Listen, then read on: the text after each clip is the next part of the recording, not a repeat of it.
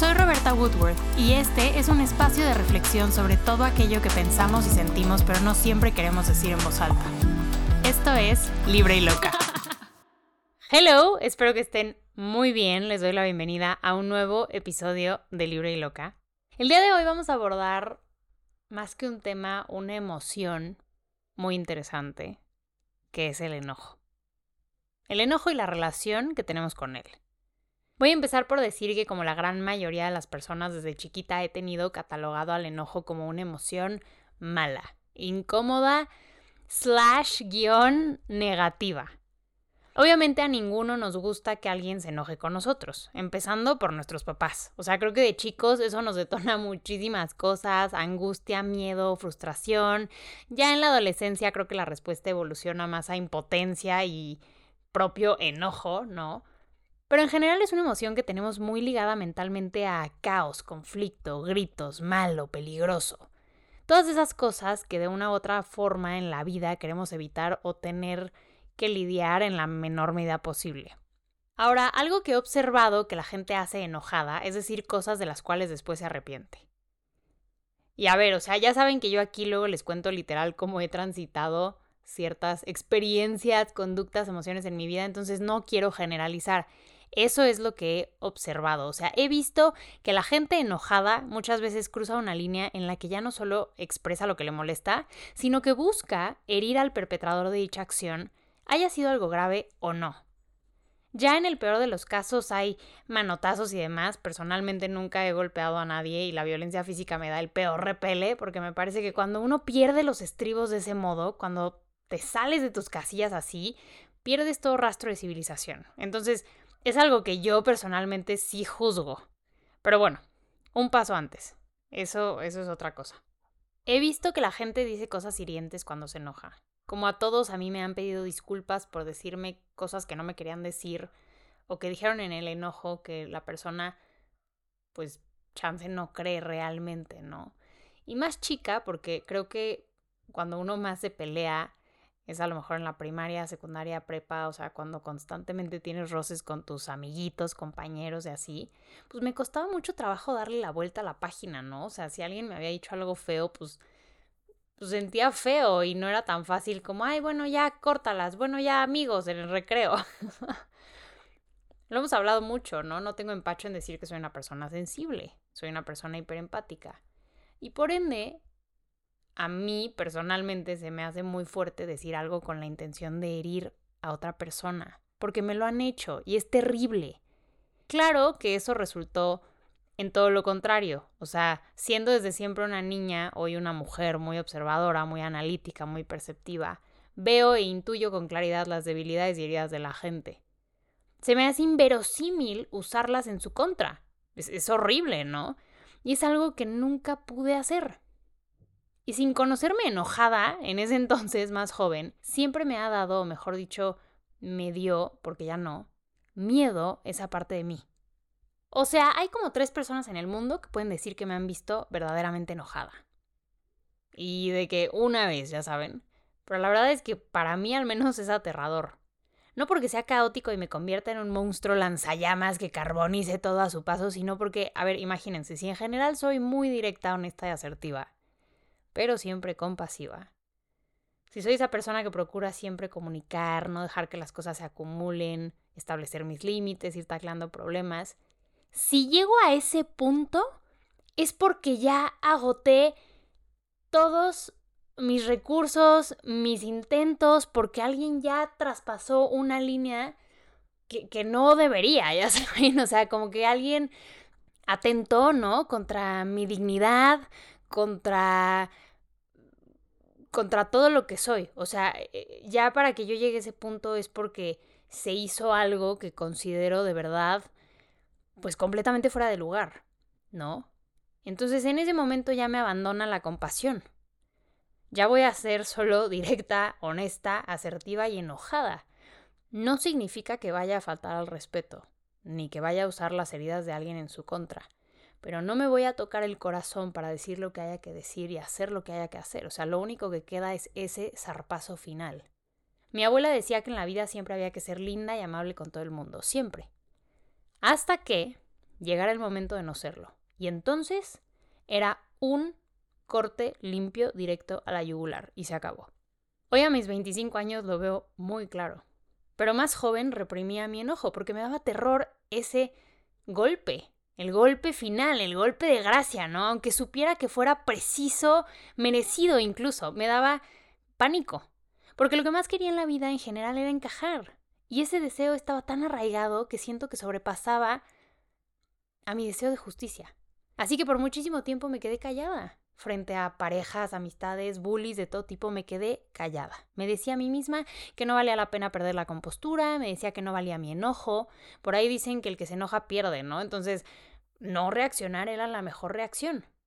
Lo que no sabía, bueno, sí sabía porque me, me carcomía, ¿no? Era que reprimir tantas cosas era uno de los factores que detonaban mi ansiedad. Y es que la ansiedad siempre tiene un trasfondo, a veces es miedo y a veces es enojo. Y cualquiera de las dos emociones, si no salen, se estancan, causan bloqueos, causan malestar. Entonces yo llegaba a mi casa y en la regadera repasaba conversaciones completas, ¿no? Tenía peleas frente al espejo que no había tenido en persona porque me daba muchísimo miedo tener, porque no quería perderles o que se dijera que yo era un ser terrible aunque hubiera aguantado mil cosas. Y esto a la larga me daba todavía más ansiedad, porque decía como, no puedo creer que esa persona hiciera esto, o me dijera tal, y yo no dijera nada. O más bien, no dijera todo lo que podría haber dicho, ¿no? Luego, o sea, igual me decía como, ¿cómo se atreve a tratarme así? ¿Cómo cree que puede hacerlo? Pues por eso, ¿no? Porque yo no decía nada, porque yo lo permitía. El estate, el estate quieto, me lo guardaba en el momento porque me congelaba y me congelaba porque pues no me sentía, no, merecedora de poner ese límite y porque no era lo suficientemente valiente para decir lo que tuviera que decir, pero les juro que podían pasar semanas, meses, en una ocasión años, y yo me recriminaba no haber dicho lo que sabía que tenía que haber dicho, ¿no? O sea, me recriminaba que esa persona nunca hubiera recibido este alto que merecía, ¿no? Para darse cuenta de que no me podía tratar así. Pasaron años, pasó la vida, la terapia y en una sesión, después de hablar de algún conflicto, mi psicóloga me dijo que le tenía miedo a mi enojo. Porque tenía miedo de que si salía y la gente veía esa parte de mí, ya no me iba a creer, aunque dicha persona no mereciera mi amor, ni fuera ya a recibirlo. O sea, ya no había nada que perder, ya saben. Y ahí dije como, wow, o sea, hay gente a la que ya no le voy a hablar, hay gente a la que ya no quiero en mi vida, ya no confío en esa persona y aún así me rehuso a hacérselo saber, a plantarle cara, a ponerla en su lugar por este miedo profundo de no ser parte. Y entonces para sentirme mejor conmigo misma, ¿no? Porque cargaba pues esta como vergüenza de no haber actuado, pues ignoraba por completo el tema, ¿no? Levantaba la cabeza y seguía caminando como si no hubiera sido gran cosa. O sea, negaba mis sentimientos, no solo al mundo exterior, sino a mí misma. Porque no quería hablar de ello. No solo no quería criticar a nadie, no quería no, no, estar en control, no quería sentirme débil, no quería no actuar con gracia y clase y entereza. Sí, no quería perder los estribos, pero tampoco quería recordarme que, pues, no pude, no, no pude perderlos. Hasta que se me rompió el corazón. Tristemente hace unos años y después de meses de estar hundida en la tristeza lloriqueando, me enteré de algo que esta persona había hecho y salió la furia. O sea, nunca tuve un enfrentamiento con esa persona, pero dentro de mi cabeza algo se encendió y la adrenalina fue el empuje que necesitaba para pararme de la cama y empezar a ordenar mi vida de nuevo.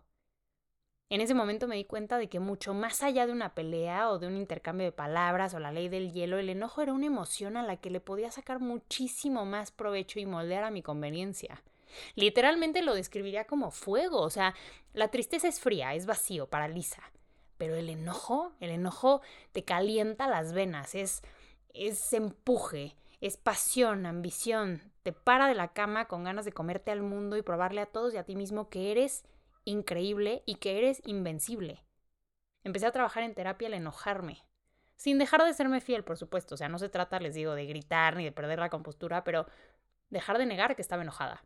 O sea, tomarme espacio solo en mi casa, en el baño, ¿no? Eh, acostada en mi cama, a donde fuera, tomarme un par de minutos para respirar, para dejar salir la emoción y traducirla en palabras asertivas, ¿no? ¿Por qué estoy enojada? ¿Por qué me siento así? ¿Por qué, qué está evocando esto en mí? Y ponerlo en palabras. Les digo, respetuosas pero no menos afiladas, ¿no?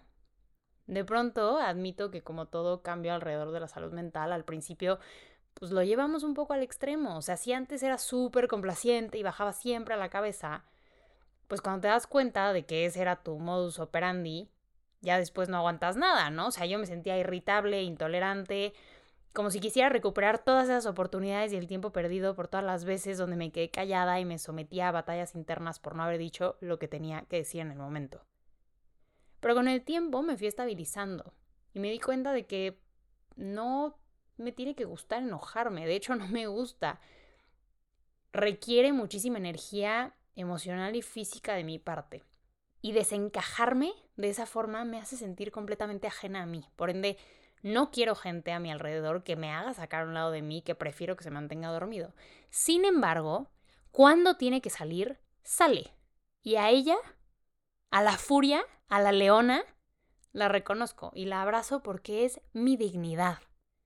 Porque después de que el enojo me sacara de esa depresión, descubrí algo que releí hace poco en un post del método Watson y me encantó porque lo entendía, pero no lo había puesto en palabras y esto me las dio. Decía lo siguiente.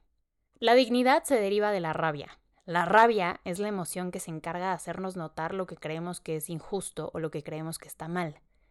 La energía de la rabia es la energía que necesitas para poder sostener tus límites y poder conocer y comunicar tus necesidades. Y por si tienes la duda, o sea, yo no lo tenía así de claro, la dignidad es la emoción que se encarga de que no tengamos que pedir permiso de existir. Porque cuando alguien se siente digno, exige respeto y valor para sí mismo, además de defender el lugar que le corresponde tomar en el mundo. Por eso muchas veces después de una vivencia fuerte o que nos incomoda o que nos detona o que nos pone tristes y por ende nos enoja, nos embarcamos en este viaje de amor propio y crecimiento personal porque entonces empezamos a darnos cuenta de que es imperativo reconocer nuestro valor para que ciertas cosas no vuelvan a suceder, para que no volvamos a permitirlas. Del entendimiento de tu valor es de donde te agarras para atreverte a exigir ser tratado como un legítimo ser humano. O sea, como con cualquier emoción, solo aparece cuando puedes expresarla. Si te la pasas negándolo y, lo ignoras, pues, o sea, no, no, no puedes decir lo que tienes que decir. En este caso, decir yo valgo, yo decido, yo quiero esto o yo ya no quiero esto, entonces no te pases de esta línea. ¿Y cómo lo trabajas? Trabajando tus inseguridades, aquello que te hace creer que no mereces, aquello que te hace creer que otros tienen que aprobarte, que otros te eligen y deciden si encajas o eres parte. Cuando dejas de mirar lo que crees que te hace insuficiente y ves lo que te hace suficiente, ahí está la dignidad. Y el enojo es tu escudo protector, es lo que te ayuda a defenderla. En pocas palabras, este episodio es para decirte, enójate. Deja de reprimirte, deja de decir, o al menos decirte, porque no le tienes que ir contando tus desgracias al mundo, deja de decirte que todo está bien. Si tienes algo que decir, dilo. Y si aún no estás en ese punto, mínimo acéptatelo a ti mismo. Di sí, esto, esto me enojó, esto me movió, esto no me gustó. Digo, si, si sale en el momento en un grito, pues así salió. No es lo ideal, pero pasa, no somos perfectos. Pero si eso te conflictúa, trabaja tu asertividad, di lo que tengas que decir, claro, conciso y directo. Enójate, ponte furioso, no le tengas miedo a la rabia, que al final solo está ahí para cuidarte y defenderte de todo lo que no esté bien. El enojo es necesario. El enojo es una emoción útil que nos lleva a hacer cosas, a cambiar, a retar sistemas opresivos y a gente que nos hace daño.